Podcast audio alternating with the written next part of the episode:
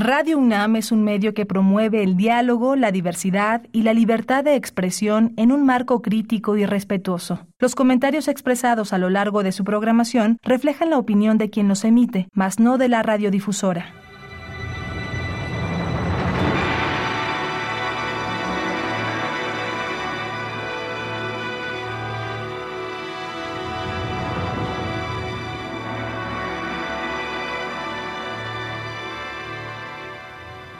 Radio Universidad Nacional Autónoma de México presenta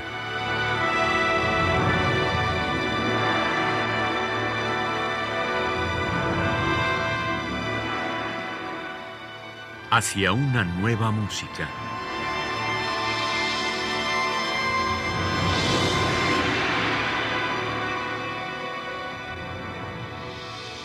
Programa a cargo de Ana Lara. Muy buenas tardes, soy Ana Lara. El año 2021 fue un año terrible para la música.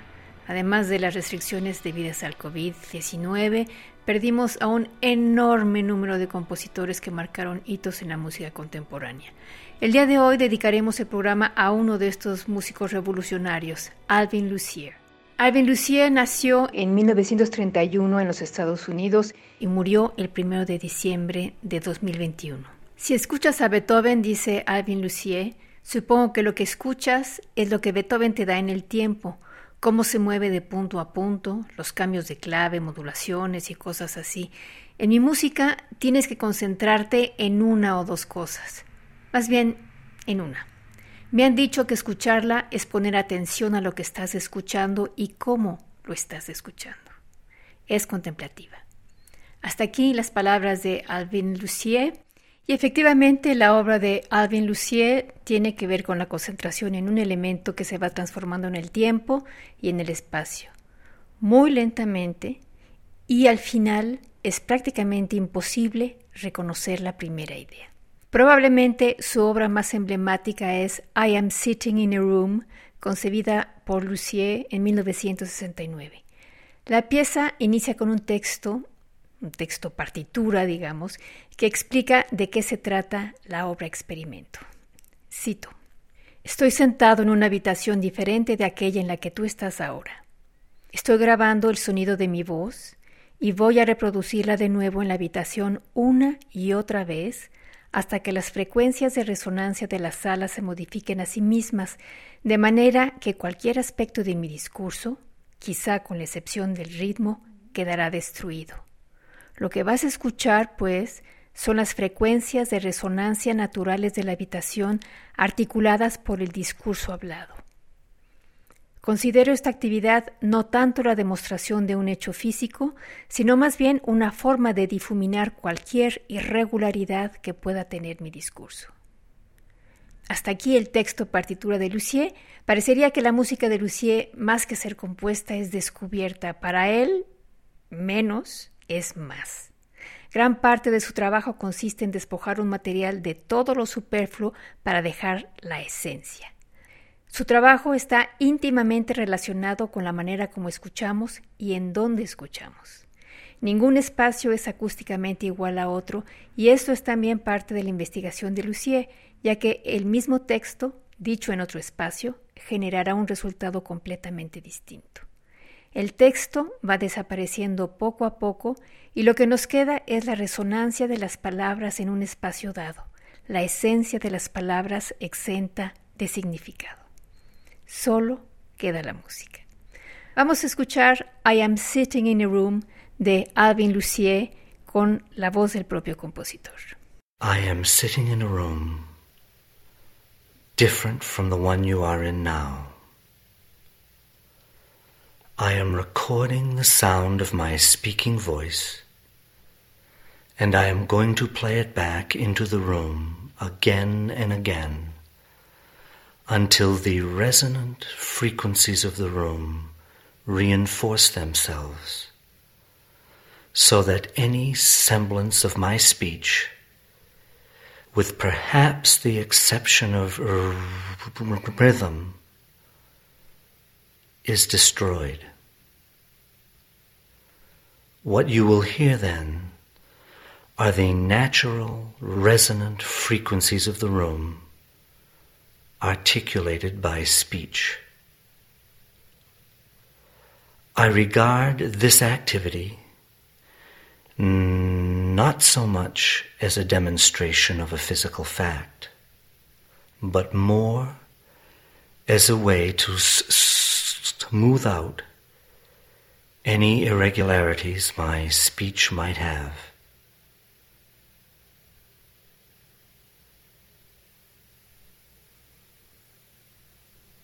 I am sitting in a room different from the one you are in now. I am recording the sound of my speaking voice, and I am going to play it back into the room again and again until the resonant frequencies of the room reinforce themselves so that any semblance of my speech, with perhaps the exception of rhythm, is destroyed. What you will hear then are the natural resonant frequencies of the room articulated by speech. I regard this activity not so much as a demonstration of a physical fact, but more as a way to smooth out any irregularities my speech might have.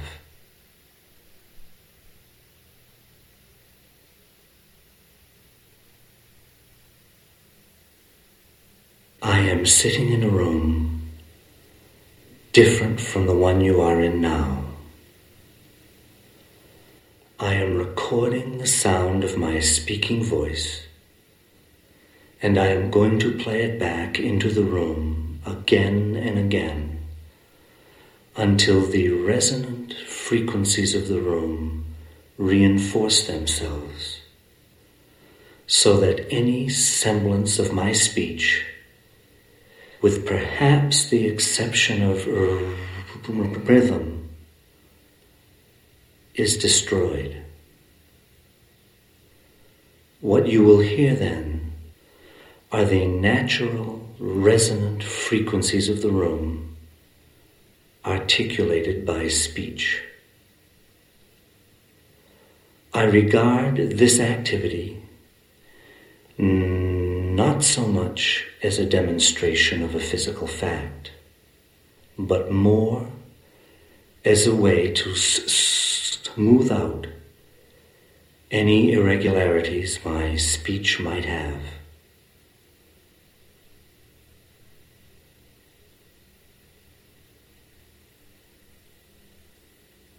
I am sitting in a room different from the one you are in now.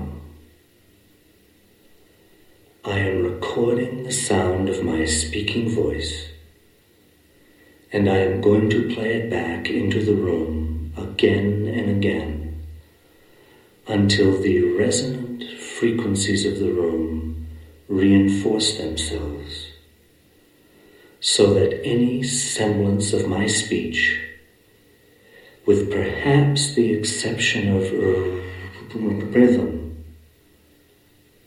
is destroyed. What you will hear then are the natural resonant frequencies of the room articulated by speech.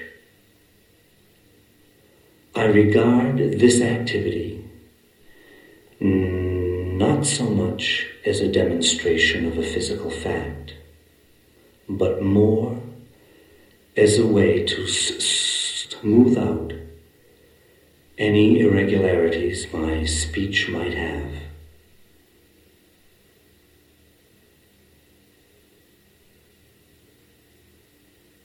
I am sitting in a room different from the one you are in now. I am recording the sound of my speaking voice, and I am going to play it back into the room again and again until the resonant frequencies of the room reinforce themselves so that any semblance of my speech, with perhaps the exception of rhythm, is destroyed. What you will hear then are the natural resonant frequencies of the room articulated by speech. I regard this activity not so much as a demonstration of a physical fact, but more as a way to smooth out any irregularities my speech might have.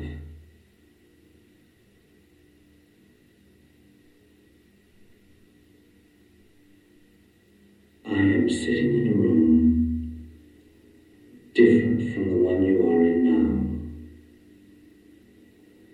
I am recording the sound of my speaking voice, and I am going to play it back into the room again and again until the resonant frequencies of the room reinforce themselves so that any semblance of my speech,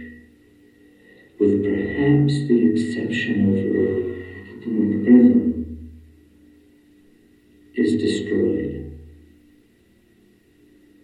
What you will hear then are the natural resonant frequencies of the room articulated by speech. I regard this activity not so much as a demonstration more as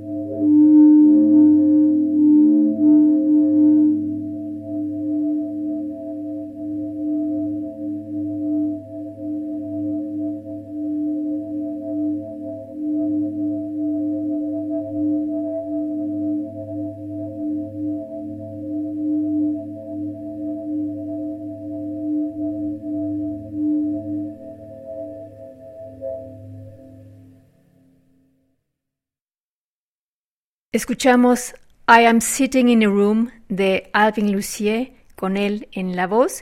Y eh, Alvin Lucier continuó con este tipo de experimentación en general con piezas extremadamente largas para dar tiempo al sonido de evolucionar en el espacio, pero en 1990 escribió Music for Piano with Amplified Sonorous Vessels. En este caso utiliza un piano y coloca sobre las cuerdas recipientes de distintos materiales y tamaños que no tocan las cuerdas pero que tienen un micrófono conectado a un amplificador. Como saben, el piano es el instrumento con mayor resonancia, responde a cualquier sonido. Así es que Lucie escribe una sucesión de acordes en el registro extremo grave del teclado que generan distintas resonancias. Su búsqueda, en este caso, no son los grandes espacios, sino los más pequeños, los de las latas, las botellas, los vasos desechables. Vamos a escuchar un fragmento de Music for Piano with Amplified Sonorous Vessels de Alvin Lucier con Hildegard Klipp en el pianoforte.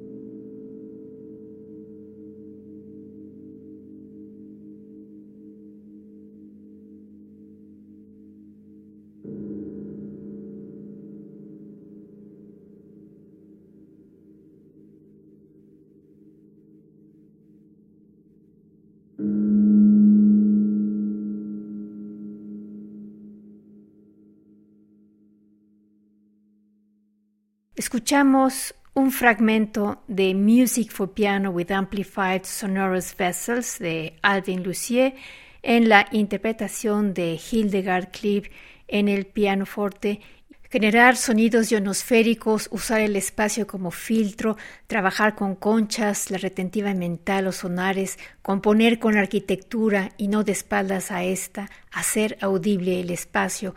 Esto fue Alvin Lucier, a quien le rendimos este pequeño homenaje. Nos despedimos de ustedes. En la producción estuvo Alejandra Gómez. Yo soy Ana Lara. Que pasen muy buenas tardes.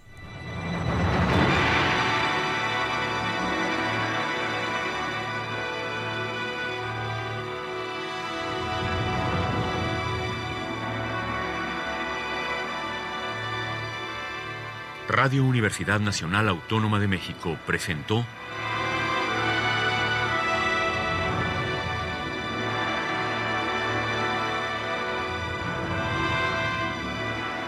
Hacia una nueva música.